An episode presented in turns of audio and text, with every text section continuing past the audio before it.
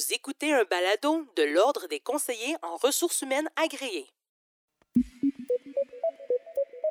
Bienvenue à RH le balado, où l'on analyse et échange sur des réalités actuelles et parfois tabous du monde du travail ayant un impact direct sur les humains et leurs activités professionnelles.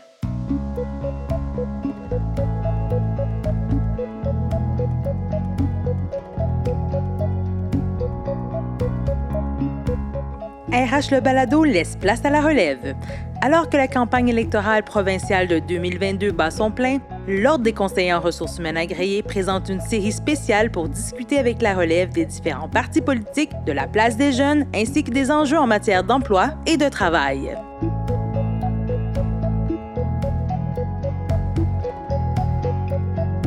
Mon nom est Benjamin Gauthier, je suis un jeune CRHA engagé à l'ordre et au sein de la profession depuis quelques années. Depuis le printemps dernier, j'ai la chance d'être membre du conseil d'administration de l'Ordre et de la Fondation. Aujourd'hui, on parle de travail et d'emploi, mais aussi d'implication politique des jeunes, et ce en marge des prochaines élections provinciales qui auront lieu le 3 octobre prochain. Pour en discuter aujourd'hui, j'ai la chance de m'entretenir avec Gabriel Bourret. Gabriel Bourret, qui est militant engagé et président de la commission jeunesse du Parti libéral du Québec et candidat du PLQ dans Masson. Gabriel, bonjour. Bonjour. Plaisir. Euh, Gabriel, tu seras d'accord avec moi quand on dit que la jeunesse doit prendre part à la construction de la société de demain, en politique comme dans le monde des affaires ou même dans les organisations syndicales. Les jeunes doivent être représentés, se faire entendre et participer à la prise de décision. Je commencerai peut-être en te demandant, toi, qu'est-ce qui t'a amené à t'impliquer en politique? J'ai toujours été intéressé par la politique. J'ai découvert ça au secondaire, puis ça a été un amour pour moi qui a toujours continué. Mais ce qui me motivait dans la politique active, c'était vraiment euh, la campagne de 2018. Euh, j'étais pas membre d'aucun parti, j'ai vu les résultats de l'élection, j'ai toujours été un libéral de cœur. Puis quand j'ai vu les résultats, je me suis dit non, je veux participer, puis je veux participer à la relance de ce parti-là qui était en fait, mais surtout je veux je veux pas juste être chez moi puis critiquer. Je veux faire ma part, je veux faire avancer mes idées, je veux faire avancer les idées que je pense sont les idées euh, de, de, notre génération, de la jeunesse, qu'il faut qu'on ait plus de place pour l'environnement, il faut qu'on ait plus de place euh, sur le marché du travail aussi. Il faut que les jeunes prennent leur place, c'est nous qui allons vivre dans la planète dans les 50 prochaines années. Mais pour ça, il faut qu'on ait notre mot à dire. Puis ça, je pense que ça passe par l'implication politique. Il faut être dans les instances où euh, les décisions sont prises. J'ai choisi la commission jeunesse, puis j'ai pas regretté depuis euh, depuis maintenant quatre ans que je fais ça. Puis j'en suis très je suis très heureux du parcours que j'ai fait. Très cool. Selon toi, pourquoi c'est important que les jeunes fassent partie des instances décisionnelles, des sphères décisionnelles, que ce soit en politique pour être député à l'Assemblée nationale, par exemple, ou dans le monde des affaires, ou même dans les exécutifs syndicaux, euh, sur les CA. Pourquoi c'est important qu'il y ait autant de jeunes euh, c'est important d'un point de vue de faire avancer la société. Parce que si c'est toujours les mêmes personnes qui viennent des mêmes milieux, qui viennent, qui ont le même âge, ben nécessairement, ils ont une vision qui est la leur, mais qui n'est peut-être pas celle de l'ensemble de la société. Que ce soit en politique, que ce soit dans le monde des affaires, euh, il faut qu'il y ait des jeunes, il faut qu'il y ait une relève, une relève qui est aussi diversifiée, pour pouvoir apporter des idées différentes puis faire avancer les mouvements. Parce que la pire affaire qui peut arriver pour une société, c'est de stagner. C'est de commencer à juste à arrêter d'avancer parce qu'il n'y a pas de renouveau des idées. C'est ça le rôle des jeunes. C'est pour ça que les jeunes doivent être impliqués dans les, dans les instances pour pouvoir permettre justement un renouveau. Puis des fois, d'amener des idées qui sont un peu choquantes, des idées qui vont peut-être un peu changer de la norme, mais c'est en faisant avancer de même qu'on va continuer à améliorer. Puis c'est le chemin normal d'une société de se renouveler, de donner de la place aux plus jeunes pour commencer à se faire entendre. c'est pour ça que je pense que c'est ultra important que les jeunes aient leur mot à dire sur ce qui, dans ce qui se passe, parce qu'au final, c'est eux qui vont travailler, euh, qui vont travailler euh, dans le monde de demain. C'est eux qui vont devoir vivre, ceux qui vont élever leur famille dans ce monde-là. Donc, ils ont le droit à leur mot à dire, puis il faut qu'ils puissent avoir cette opportunité-là de s'exprimer. Puis malheureusement, il en manque encore trop de jeunes dans, dans ces milieux-là. Selon une étude réalisée par l'Institut de la statistique du Québec, aux élections provinciales de 2018, seulement 53 des jeunes de 18 à 24 ans se sont prévalus de leur droit de vote, contre 66 pour la population globale. Sur les conseils d'administration des sociétés d'État, 2,3% des sièges sont occupés par des personnes de 35 ans ou moins, alors que celles-ci représentent 23% de la population, nous informe une étude de l'Université Laval de 2021. Puis oui, les jeunes, euh, mais surtout, on parle souvent des jeunes femmes aussi, puis des personnes issues de la diversité qui aussi hésitent à se lancer même activement en politique. Qu'est-ce qu'on peut faire pour s'assurer que justement on ait plus d'élus qui sont issus de la diversité, qui sont représentatifs de l'ensemble de la société du Québec? Euh, concrètement, y a-t-il des, choses qu'on peut faire euh, ou mettre en place? Ça passe par l'exemple. À la base, il faut qu'il y ait des modèles euh, de, diversité, des modèles féminins qui sont là pour montrer que ça se fait. Pendant trop longtemps, on a le stéréotype qu'un politicien, c'est une personne âgée, blanc, qui, se montre des affaires depuis longtemps ou qui a été un avocat. C'est pas vrai. On a des députés qui viennent de partout, on a des, des, des dirigeants d'entreprise qui viennent de partout, mais de tous les milieux, mais il faut les mettre de l'avant, puis il faut mettre de l'avant que ça se fait. Mais il faut aussi leur donner leurs ressources nécessaires. Oui, c'est vrai, c'est inadmissible qu'en politique, admettons, le congé de maternité soit pas quelque chose qui soit euh, facile pour un député. Même chose dans le monde du travail, on, on, on l'entend souvent des, des, des, jeunes femmes ou des, euh, des personnes qui hésitent, même des hommes qui hésitent à aller dans, dans, des milieux plus compliqués parce qu'ils disent ah, je ne peux pas faire ma vie famille. Ben, il faut trouver une façon de leur donner, de faciliter la conciliation famille-travail, puis aussi de donner les opportunités aux gens qui en ont besoin. Donc, que ce soit avec des programmes incitatifs, que ce soit avec des formations. Des fois, les gens, c'est pas qu'ils veulent pas, c'est qu'ils savent pas. Euh, les CA, c'est le meilleur exemple. La plupart des gens savent pas que des CA doivent se faire renouveler. Ben, ils peuvent aller se présenter dans une assemblée de CA puis essayer de se faire élire. Les gens ne savent pas. Que plus souvent qu'autrement, c'est du bouche à oreille mais il faut aller vulgariser ça dans la société, puis en rendant ça beaucoup plus accessible, puis en donnant accès aux ressources, nécessairement, avoir plus de monde qui vont monter, qui vont représenter les minorités ou les personnes euh, de la gente féminine, parce que justement, ils vont avoir accès aux mêmes ressources qui sont un peu plus innées aux personnes qui sont blanches d'un certain âge. Donc, je pense que ça passe beaucoup par leur... Il faut, faut faire le travail d'aller leur donner les ressources nécessaires parce qu'ils ont les compétences. C'est juste qu'ils sont... Des fois, ils n'ont pas la confiance, puis ils n'ont pas les ressources nécessaires pour pouvoir euh, appliquer. C'est une question d'information, une question de euh, une question d'attractivité aussi, peut-être les conditions de.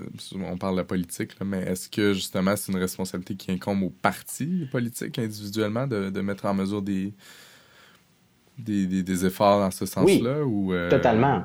totalement. Il faut que les partis politiques fassent un effort parce qu'on on le voit plus, plus souvent qu'autrement. Ah oui, on a des candidats jeunes, mais c'est des candidats dits poteaux qui sont dans des comtés qui sont pas gagnables. Mais oui, mais on a des candidats jeunes. Non, non, mais il faut que les partis fassent le choix de dire si on veut vraiment représenter la jeunesse, on veut vraiment représenter l'ensemble de la société, ben, il faut faire en sorte de donner les ressources nécessaires à des jeunes, à des gens qui représentent la minorité, à des gens de tous les milieux qui sont d'avoir des opportunités de gagner. Ça veut pas dire donner un comté assuré, mais il faut leur donner les mêmes ressources que tout le monde, puis il faut essayer d'aller chercher. C'est pas vrai qu'il n'y a pas des femmes incroyables euh, dans la trentaine qui ont le goût de s'impliquer en politique, mais qu'on va juste pas les chercher. Il faut aller les chercher. C'est pas vrai qu'il n'y a pas des, personnes qui de la des minorités qui ont le goût de s'impliquer, mais qui n'ont jamais ces appels-là ou qui n'ont pas l'impression d'être représentés. Il faut aller les chercher dans les partis politiques. C'est ce qui fait la force d'un parti politique. C'est l'ensemble de ses membres. Mais plus, le parti va être plus, plus, le, plus le parti va être fort, ça va être à cause de la, de la diversité de ses membres c'est, ça marche jamais un parti qui a juste une vision. Ça prend l'ensemble des visions. Le Québec est un, est un État qui est multiple, qui a plusieurs réalités, mais il faut les représenter. Ça peut pas juste être Montréal, ça peut pas juste être des gens de Québec, il faut que ce soit des gens de partout au Québec. Puis ça implique des jeunes, puis des, euh, des femmes et des personnes qui proviennent euh, des, des minorités. Donc, on parle de la politique, mais ce qu'ils ont en commun, la politique, le monde des affaires, les organisations syndicales, euh, c'est le manque de présence de jeunes au niveau décisionnel. Que doit-on faire pour sensibiliser les organisations à leur ménager une plus grande place, par exemple au sein des conseils d'administration, mais aussi euh, dans les sphères plus décisionnelles à l'intérieur de certaines organisations? Ça passe beaucoup, puis ça a défaut de me répéter, mais il faut sensibiliser. Il faut faire des programmes pour démontrer aux gens qu'il y a des programmes de mentorat, qu'il y a des programmes d'accompagnement, qu'il y ait euh, des, des, bourses qui soient peut-être disponibles pour pouvoir inciter à... Il faut que le gouvernement fasse sa part pour essayer de d'inciter des entreprises à aller chercher plus de jeunes, mais ça passe aussi par, il faut que les jeunes aient le goût de le faire aussi. Fait ça va des deux côtés. Il faut que les conditions soient intéressantes, il faut que les patrons soient intéressés à aller chercher des jeunes, puis il faut que les jeunes soient accompagnés là-dedans parce que c'est vrai que quand tu as le choix entre quelqu'un qui a 40 ans d'expérience dans un domaine puis quelqu'un qui ça fait une dizaine d'années qui est là-dedans, c'est sûr que tu peux être plus intéressé par la personne qui a le plus gros CV ou tout ça, mais ça peut être bon aussi. Il faut, valoriser le fait que quelqu'un qui a une vision un peu moins d'expérience, mais justement qui apporte une nouveauté, ben ça va, au final, l'organisation va être plus forte que d'avoir une personne qui fit dans le moule normal. Fait que moi, que c'est beaucoup par là. Il faut vraiment sensibiliser au fait que les jeunes ont, une importance, ils ont un, un c'est un atout à aller chercher pour les, euh, pour les organisations comme en politique. Je pense que d'un point de vue purement business, euh, si on réussit à bien se sensibiliser, ils vont faire, ils vont faire le calcul qu'effectivement, ils sont mieux d'avoir plus de jeunes dans des sphères euh, de, dans des sphères de gestion, parce que non seulement ça va permettre, c'est, c'est la roue. Il faut commencer en quelque part, plus il va en avoir, plus il va y avoir de jeunes, plus ça va être sensibilisé. Puis sur 20, 30, 40 ans, ben on va avoir réussi à avoir, ça va devenir la norme qu'il y ait plus de jeunes dans les instances. Il faut commencer en quelque part, puis ça, ça prend de l'aide du gouvernement, c'est sûr, mais ça prend surtout une sensibilisation auprès des entreprises. Est-ce que le, législateur a un, rôle à jouer aussi? On pense à peut-être la loi sur l'égalité en matière d'emploi euh, au provincial au niveau surtout de la fonction publique. Fédéral, il y a la loi sur l'équité en matière d'emploi. C'est-tu le genre d'outils comme ça qui, qui, répondent aux besoins actuellement? Je pense aux autres groupes aussi issus de la diversité. Est-ce qu'on doit aller plus loin que... Est-ce que le législateur a... Je pense qu'il faut que ça soit une, une concertation avec les milieux. Euh, Québec n'a pas, pas la science infuse, le Centre des affaires n'a pas la science infuse. Je pense que ça faut que ce soit quelque chose qui va discuter avec les milieux pour voir, OK, mais qu'est-ce qu'on qu'est-ce qu'on peut faire pour vous aider? À avoir, avoir plus de jeunes? Qu'est-ce qui fait en sorte qu'il manque de jeunes? C'est parce qu'il n'y a pas assez de relève? C'est parce que euh, c'est euh, il n'y a pas assez de connaissances? C'est parce que ça prend plus trop de temps? Est-ce que c'est notre éducation qui est peut-être à changer?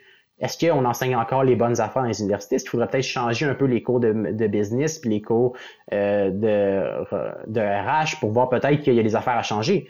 sais, ça peut pas juste être un palier qui décide. Il faut vraiment aller consulter puis aller regarder avec, avec les autres, voir OK, qu'est-ce c'est quoi l'état de la situation? Qu'est-ce qui marche? Qu'est-ce qui marche pas? Qu'est-ce qu'on peut faire pour l'améliorer? Après ça, ça va être de voir qu'est-ce qui est la meilleure approche, mais je pense qu'il faut, faut nécessairement que ce soit une consultation de l'ensemble du milieu professionnel, politique et scolaire pour voir qu'est-ce qui marche, qu'est-ce qui marche pas, puis qu'est-ce qui peut être changé sans passer par des lois demandant un minimum, mettons, de 25% de jeunes. C'est peut-être pas ça la solution. Il y a d'autres affaires à aller voir, puis ça, c'est le rôle euh, de l'État de faire, de faire ce travail-là, d'essayer de trouver comment continuer d'améliorer le système. Mm-hmm.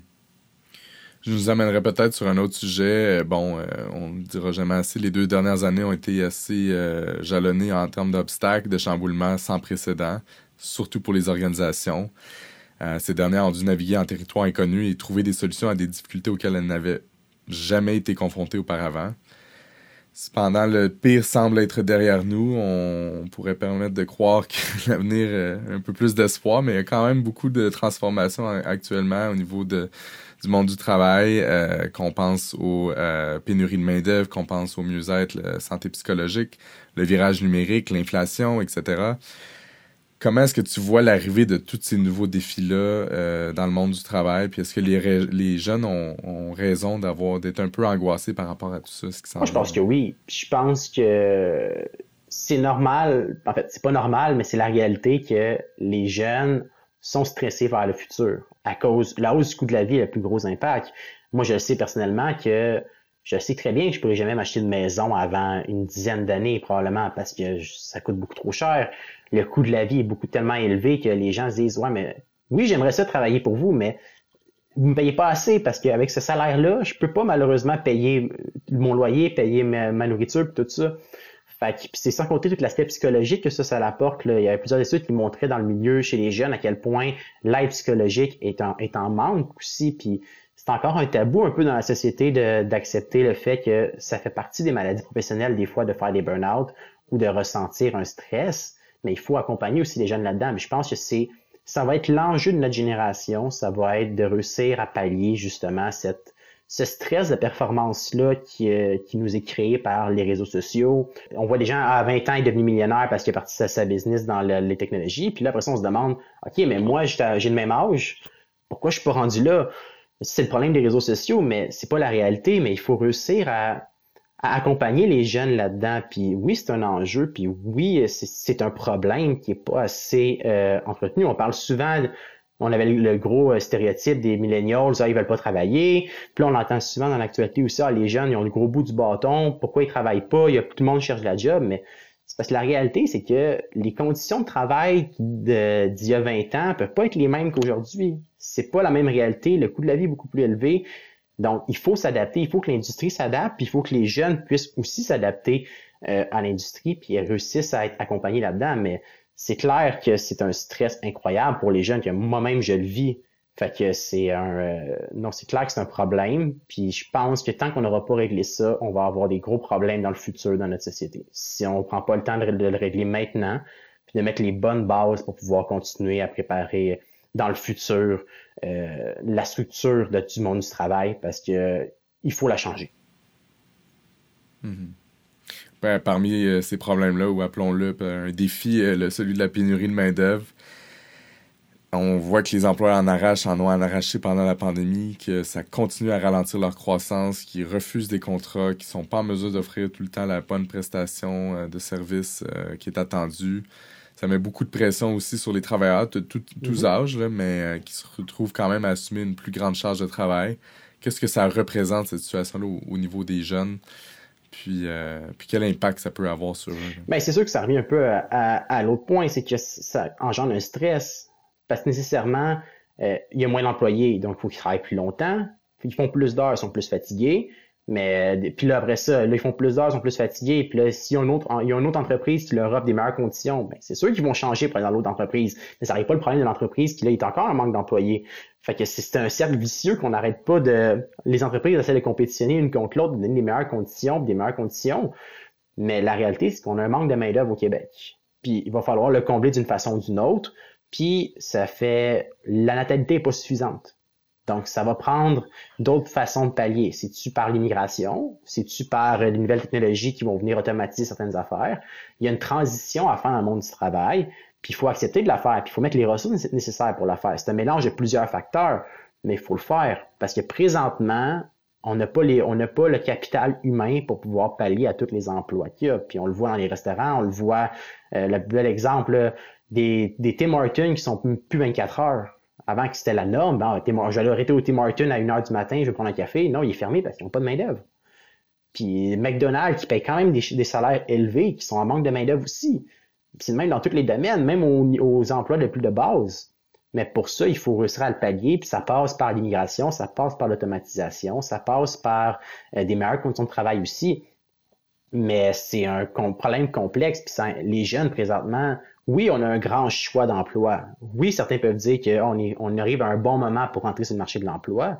Mais de l'autre côté, la situation, le coût de la vie est tellement élevé aussi que les jeunes n'ont pas le choix d'essayer de, choisir le meilleur emploi pour eux parce qu'ils ne peuvent pas juste travailler parce que ce ne sera pas suffisant pour payer leurs factures. Donc, c'est là le problème. C'est que c'est pas que les jeunes ne veulent pas aller travailler dans un, euh, dans un domaine qui paye un peu moins bien que d'autres, mais parce que c'est pas assez. Donc, il faut venir pallier, il faut utiliser l'immigration, puis il faut utiliser l'automatisation. Euh, nous tout seuls, euh, capital humain, c'est pas suffisant. En tout cas, pas pour l'instant. Peut-être que ça va changer dans le futur, qu'on va recommencer à faire des familles de sept enfants. Mais pour l'instant, il faut euh, il faut trouver d'autres façons que d'espérer que la natalité va nous sauver. Puis une de ces façons-là, puis on en parlait récemment dans l'actualité, mais on voit quand même de, plus en plus de jeunes, mais quand on parle de même très jeunes adultes, euh, ou même très jeunes adolescents, qui, semblent euh, joindre les rangs du marché du travail, notamment probablement par, à cause euh, du, du contexte de pénurie de main-d'œuvre.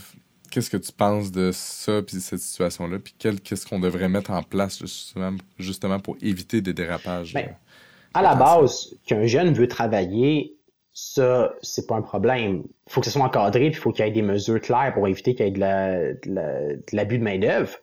Mais c'est un problème qui n'est pas le fait que les jeunes commencent jeunes, c'est que c'est souvent à cause de pénurie de main-d'œuvre, c'est à cause que le coût de la vie est tellement cher qu'ils n'ont pas le choix d'avoir un emploi à 13 ans, à 12 ans, parce qu'il faut qu'ils aident leur famille à aller apporter de l'argent. Ils font pas tout par choix. Il y en a que c'est par choix, mais il y en a que c'est parce que ce salaire-là de plus, il fait la différence au final euh, à la fin du mois dans dans la famille ben c'est là qu'il faut aider. C'est inadmissible. Un jeune ne devrait pas, un jeune de 13 ans, de 12 ans, ne devrait pas être forcé de travailler pour survenir à ses besoins. Il ne devrait pas. S'il veut travailler dans l'entreprise familiale, en autant que ce soit ça respecte le code du travail, tout ça, il n'y a pas de problème. Mais un jeune qui, doit, qui est forcé de travailler, on peut pas se permettre en tant que société d'accepter ça.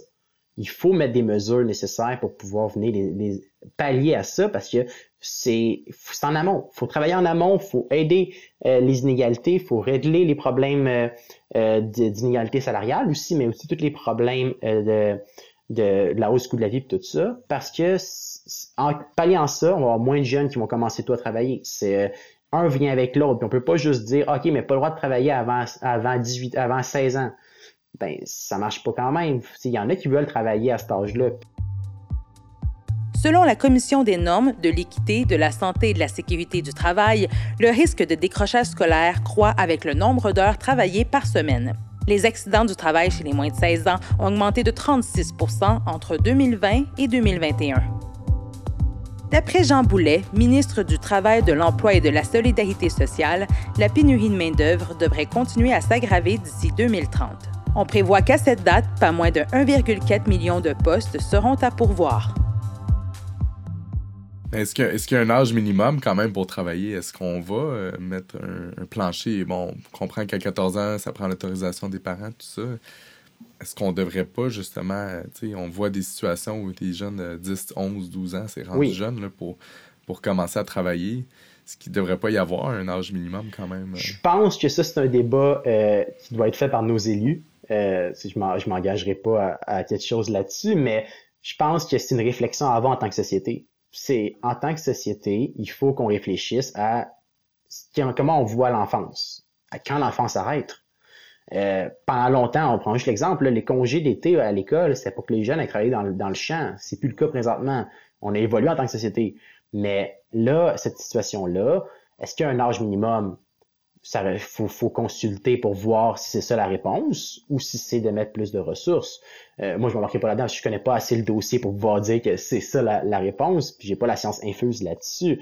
Mais euh, c'est sûr, sûr, sûr qu'il faut encadrer. Il faut, il faut qu'il y ait des balises claires, puis il faut s'assurer qu'il n'y ait pas d'abus. Il faut s'assurer que ça, tout se fasse selon les règles. Donc, c'est beaucoup là-dessus. Ça, par contre, il faut être intransigeant. Il faut que tout se fasse selon le code du travail. Il faut que tout respecte les, les, les toutes les normes sanitaires. Il ne peut pas avoir d'abus des jeunes. Après ça, qu'il y a un âge minimum? Là, on faudrait laisser aux, législateurs et aux experts du milieu en débattre, puis voir c'est quoi la meilleure approche. Mais moi, je pense, du moins, il faut s'assurer que soit, ça soit bien encadré, puis qu'il n'y ait pas de flou possible, qu'un jeune puisse tomber entre les mailles du filet, qu'on se rend compte qu'il faisait du 80 heures semaine euh, à 10 ans en quelque part. Ben, on peut pas, en tant que société, accepter ça. Mais ça va être la discussion à avoir euh, auprès des élus. C'est pour ça qu'il faut s'impliquer en politique. Il faut que les gens s'impliquent pour après ça faire pousser la discussion, puis participer au débat. Parce que justement, ça remet au point, au point du début, si les jeunes font pas de, sont pas des instances pour en débattre, ben on va avoir un point de vue qui est le point de vue des gens un peu plus vieux, plus d'expérience. Mais il faut qu'il y ait plus de jeunes qui montent pour pouvoir faire ce débat-là de savoir est-ce qu'il y a un âge à mettre euh, avant de travailler? Ben, il faut que ce soit une discussion avec tous les niveaux. Puis pour ça, il faut que les jeunes soient impliqués. Puis il faut qu'il impliquer les minorités, il faut impliquer les femmes. Donc, tout est relié au final dans ce domaine-là. Il faut l'implication, puis il faut faire une consultation de tous les acteurs pour trouver des solutions. Très bien. un autre sujet qu'on a beaucoup discuté dans la pandémie, euh, il semble avoir des différentes écoles de pensée là, par rapport à l'organisation du travail le télétravail, là, on est tous, tous bifurqués vers ça au mois de mars 2020. Euh, on semble, euh, en tout cas, les gens semblent y avoir pris goût. On voit même que certains employeurs ont de la misère à ramener les, les employés au travail euh, en présentiel. C'est quoi la vision de Gabriel Bourret par rapport à tout ça, à l'organisation du travail du futur? Puis est-ce qu'on doit intervenir auprès de, cette organisation-là, puis de, du télétravail là, en général? Je pense que il y a un juste milieu à atteindre je pense qu'on l'a vu puis on a tous vécu, l'isolement qui est ressenti de travailler à distance est pas sain à long terme. Oui, pour certaines personnes, ça c'est correct, mais on est des créatures sociales. On a besoin de voir du monde. Puis ça, je, personnellement, je pense jamais qu'on va le perdre. Euh, là, de, de l'autre côté, je pense que ce que, la, ce que la pandémie va avoir apporté, c'est une flexibilité auprès des entrepreneurs et des, des, patrons. Alors que pendant longtemps, on était non, c'est pas possible, tu peux pas travailler à distance. Aujourd'hui, on l'a montré. Moi, ce que je pense que ce qui va aller plus vers le futur, ça va être des accommodements. Ça va plus être, OK, mais aujourd'hui, ma fille a un tournoi, de, une compétition. Est-ce que je peux travailler à distance de là-bas? Est-ce que je peux travailler un peu plus tard? Ça va, être, ça va avoir rendu le monde du travail beaucoup plus flexible dans ses demandes, plus que ça va finir ben, deux jours par semaine à distance, trois jours en présentiel. Ça, c'est un, ça, un autre débat, mais je pense que ça va vraiment être plus un. Ça va faire évoluer les normes, euh, de, les, façons de penser dans le milieu de l'emploi. Mais tu crois quand même qu'il va y avoir un, retour du balancier. On va revoir des gens. Euh, c'est pour quand, ça? C'est... On se dit, euh, bon, les vagues sont finies, les mesures sont tombées, les masses sont tombées, le monde ne sont toujours pas au bureau. Euh, qu'est-ce qui va faire en sorte que les gens vont vraiment venir au bureau pour ben, travailler? tout passe par les conditions. Puis on l'a vu un peu plus aussi, c'est que les, patrons ont fait des, les entreprises ont fait du travail sur eux-mêmes pour essayer de faire des milieux de travail un peu plus adéquats, des milieux de travail un peu plus agréables à passer du temps. Donc, ça va passer par ça aussi. Moi, je pense que c'est sûr que tout le monde a le goût en été, préfère être chez eux dans sa cour à pouvoir relaxer. C'est sûr que la, mais à l'hiver, les hivers sont longs au Québec. Il fait noir tôt, puis il n'y a pas grand-chose à faire dehors. Donc, moi, je pense que il va, le balancier va, ça va se rebalancer. Il ne faut pas oublier qu'il y a quatre mois, on était encore en train de se demander si on n'allait pas tout refermer. Donc, il faut donner le temps à la société de, s'adapter, prendre l'été pour euh, décompresser. Puis je pense que d'ici un an, un an et demi, d'après moi, ça va, on va trouver une certaine équilibre quand on n'aura plus ce stress-là de est-ce qu'on va refermer à l'hiver? Donc, une fois que ce, stress-là va être, va être réglé, je pense que là, on va peut-être tomber un peu plus dans OK, mais voici le mode de travail actuel, puis comment on va l'adapter. Moi, je pense que ça va être. Ça va, être naturel. Par la force des choses, euh, la demande, c'est l'offre que la demande. À un moment donné, les, les employeurs vont s'adapter, mais de l'autre côté, les employés aussi vont s'adapter. Puis à un moment donné, on va atteindre juste milieu qui va réussir à être la nouvelle norme pour, les, pour le futur. Puis ça va, c'est l'évolution normale d'un système. Il fut un temps qu'on travaillait 80 heures semaine. Là, on, est, on l'a diminué. Et là, on, offre, on est dans un monde où avec la, technologie nous permet d'être plus flexible de où on travaille. Ben ça, la, société va, va s'y adapter puis on va tomber dans ces nouvelles façons de travailler là. Euh, d'ici 5-10 ans, ça va devenir la norme. Ça va devenir que c'est normal de dire que euh, OK, mais est-ce que je peux travailler à distance aujourd'hui? Pas tous les domaines, mais plusieurs domaines, ça va être oui, c'est correct, tu peux le faire. Voici, on a, on a le processus nécessaire, euh, on a les règles nécessaires pour le faire. Très bien. On voit qu'avec l'accélération aussi de la transition énergétique au niveau environnemental, il y a des emplois de secteurs moins verts, appelons-les comme ça. En anglais, ils parlent beaucoup du brown jobs versus green jobs. Qu'il y a certains euh, secteurs qui vont être appelés à disparaître au fil des années, euh, des prochaines années. Comment est-ce qu'on prépare mieux cette transition-là au niveau de l'emploi pour s'assurer que ben, les jeunes qu'on forme aujourd'hui ben, sont qualifiés pour les emplois qui n'existent même pas encore aujourd'hui, euh, les emplois de demain? C'est le défi, parce qu'en effet, les jeunes qui sont au primaire aujourd'hui, ils vont travailler dans des domaines qu'on, nous, pour l'instant, on n'a aucune idée qu'est-ce qu'ils vont être dans le futur. Euh, c'est pour ça qu'il faut repenser la façon que l'école est faite. C'est pas normal qu'on enseigne encore plus souvent qu'autrement, de la même façon qu'on enseignait au début des années 1900. Avec un professeur en avant qui parle de face pendant toute la journée, puis prendre des notes, puis sur les mêmes matières.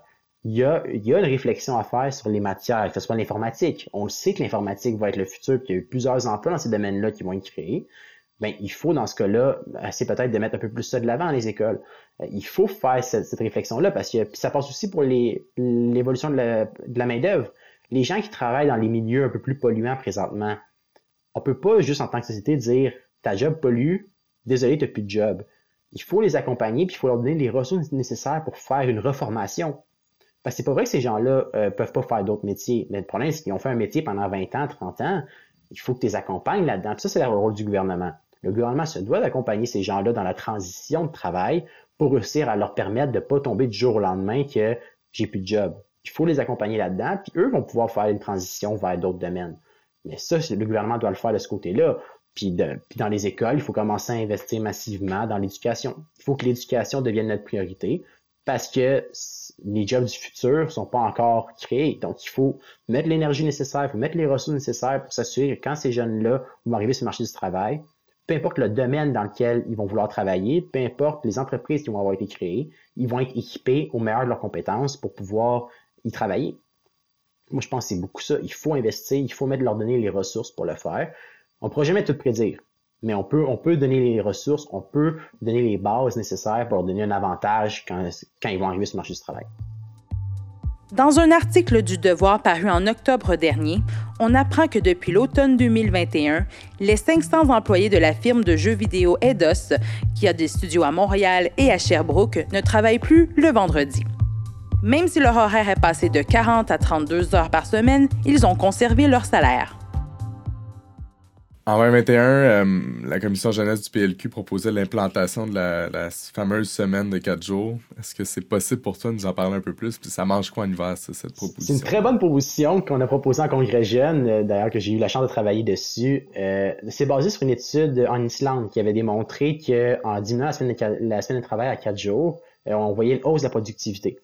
Parce que la réalité, c'est dans plusieurs domaines, c'est pas vrai que tu travailles pendant 40 heures tout le temps. Donc, en le réduisant, ça permettait aux gens non seulement d'avoir un peu plus, d'être plus, travailler plus fréquemment, mais c'est surtout que ça te permet d'avoir une journée de plus de congés qui va te permettre après ça d'aller faire ton épicerie, d'aller faire, euh, de te reposer. Euh, parce que souvent, ce qu'on entend, a des gens viennent de travailler le vendredi, puis le samedi, ben, il faut qu'ils aillent au, dans le sport avec leurs enfants, il faut qu'ils aillent faire l'épicerie, il faut qu'ils aillent préparer leur semaine. On n'a plus le temps. Fait que les gens sont débordés ben ça, ça a un, énorme impact euh, psychologique sur le monde. Ça crée une fatigue, ça crée euh, un stress. Donc, en leur retirant cette journée-là, en leur donnant une journée de plus de congé ou en leur donnant des heures de plus de congé, parce que ça peut être varié. Au final, la semaine de 40 heures, c'est juste de diminuer les heures de travail de 40 à 32. On a 8 heures dans la semaine. Donc, ça peut être des entreprises qui vont faire du lundi au jeudi, ça peut être que tu vas travailler finir plus tôt, commencer plus tard. Là, ce sera aux entreprises d'évoluer. Puis, on était conscient qu'on le fait, qu'on est en pénurie de main-d'œuvre. Donc, c'est pas toutes les entreprises qui peuvent se permettre de faire cette transition-là, une semaine, de, une semaine de, quatre jours. C'est pour ça que nous, quand on l'avait fait, on avait mis vraiment l'emphase sur il va falloir que ça, ça se base, qu'il y ait des études qui soient faites, puis ça va être sur des recommandations des secteurs qu'on va pouvoir l'adapter. C'est une vision à long terme. C'est quelque chose que d'ici 15, 20 ans, on va pouvoir l'adapter, puis, puis on le voit de plus en plus à tous les mois, on entend une entreprise qui fait la transition à la semaine de 4 jours puis qui voit qu'on continue à voir l'augmentation de leur, productivité. Microsoft au Japon l'a fait, puis ils ont vu une augmentation de la productivité alors qu'ils ont diminué le temps de travail. Pour les entreprises aussi, c'est une économie parce que ça va assurer une, plus grande euh, continuité du travail. Ils vont moins perdre de personnes parce que ça coûte énormément cher former un nouvel employé pour une entreprise. Puis on l'oublie souvent dans le calcul. Mais ce coût-là, il va disparaître parce que les employés vont rester plus longtemps, ils vont être plus loyaux, ils vont être plus heureux d'aller travailler. L'employé va prendre moins de congés de maladie plus tard parce qu'il va être en dépression, parce qu'il va être débordé, parce qu'il va avoir dès le départ, il va être dans des bonnes conditions pour lui permettre d'évoluer. C'est un, une vision à long terme, mais sur le long terme, les entreprises vont être gagnantes, puis les individus aussi vont l'être parce qu'ils vont avoir un mode de vie beaucoup plus équilibré et un mode de vie beaucoup plus sain. Là encore là, ça, ça, ça, ça va s'appliquer à toutes les entreprises? Probablement pas. Il y a des entreprises qui vont devoir travailler. Euh, c'est ça, mais concrètement, on, applique ça comment? On met ça en œuvre comment? il faut, faut, commencer dans ce qu'on peut contrôler, la fonction publique. On peut commencer avec la fonction publique, puis faire avoir un comité d'experts qui va regarder euh, dans quel domaine ça peut se faire, puis travailler avec les industries. Ça peut pas être une démarche qui est faite par un gouvernement de dire OK, vous devez travailler 40 heures, vous devez travailler 32 heures maintenant il y a moyen de, il faut consulter les entreprises, voir avec eux comment ça peut s'intégrer. Ça va être un travail avec les entreprises, avec le monde des affaires, pour être capable d'avoir un, juste milieu. Mais ça, c'est un travail que il va devoir être fait par le gouvernement si on veut le, si on veut l'accomplir, puis il faut le voir à long terme. Il faut pas se dire que du jour au lendemain, on va tout travailler 32 heures semaine, puis on va notre vendredi de congé. C'est pas la réalité. Mais est-ce que d'ici 10 ans, on peut s'attendre à ce que ça soit peut-être plus la norme? On voit plus en plus d'entreprises qui le font par eux-mêmes, qui voient, qui sont satisfaits du travail. Euh, dans le monde de la police, c'est déjà, c'est déjà, du moins à Montréal, c'est déjà des semaines de, quatre jours. Ils travaillent le samedi, dimanche, mais ils ont des horaires. Donc, il y a moyen aussi de balancer des horaires, que ce soit qu'une partie des employés ont congé lundi, l'autre partie a congé le vendredi. Il y a moyen de, de, de balancer aussi pour que tout le monde soit en congé en même temps le vendredi non plus. Donc, il y a des moyens de, s'adapter. Il n'y a pas de one size Non, ça va s'adapter selon tous les secteurs. Il y a peut-être des secteurs que ça va être de commencer plus tard, de commencer plus tôt. D'autres, ça va être de prendre une journée de congé complète. Puis là, on touche pas au cadre. Tous les, les salaires de cadre qui sont payés à l'année, là, ça, c'est un autre domaine parce qu'eux sont pas touchés par la loi sur les, euh, sur les heures de travail. Donc là, ça va être un autre domaine aussi parce qu'on ne touche pas au, salaire de cadre, aux gens qui sont payés à l'année. Là aussi, ça va être un autre domaine. Mais sur la résolution se concentre sur les gens qui sont, qui sont, qui sont sur la loi du travail, qui sont sur les 40 heures. Ben, nous, on veut, on veut le descendre à 32, puis qu'ils peuvent travailler 40 heures, mais il va avoir un temps supplémentaire à devoir être payé. C'est la, la situation est là. Puis nous, selon les études qu'on a vues, on se rend compte qu'au final, c'est meilleur pour la production de travailler moins. Il faut juste s'adapter, puis c'est un changement de mentalité qui, sur le long terme, va montrer que c'est la bonne façon. Du moins, c'est ce qu'on a cru à la commission jeunesse, puis qu'on a réussi à le faire adapter en congrès, euh, dans notre congrès. Donc, euh, nous, on y croit. C'est pas intéressant. Ça reste à voir, mais il faut... La beauté d'être jeune, puis de s'impliquer pendant qu'on est jeune, c'est de pouvoir penser le futur. Puis c'est notre rôle en tant que jeune de challenger, de l'anglicisme, mais les instances, puis les, euh, les dogmes déjà établis. Ça fait plus de 100 ans qu'on travaille 40 heures semaine, puis c'est la norme ben, des fois, ça, ça fait du bien de, la challenge, de le challenger encore de l'anglicisme, de, mais de, puis de voir, ben, peut-être que ça va faire évoluer les, les, les normes. c'est ça notre but à la Commission jeunesse, dans toutes les ailes politiques, c'est de faire évoluer la société. C'est ça qu'on a fait, puis on pense, nous, que c'est le, le mode de travail du futur. Gabriel, merci d'avoir pris du temps avec nous aujourd'hui pour discuter de tout ça. C'est super intéressant. On te souhaite une bonne campagne. Merci. Mon nom est Benjamin Gauthier, CRHA. Nous étions accompagnés de Gabriel Bourret, militant engagé, président de la Commission jeunesse du Parti libéral du Québec et candidat du PLQ dans Masson. On vous rappelle qu'il est important d'aller voter, de faire entendre votre voix, peu importe le parti. Le scrutin aura lieu le 3 octobre prochain.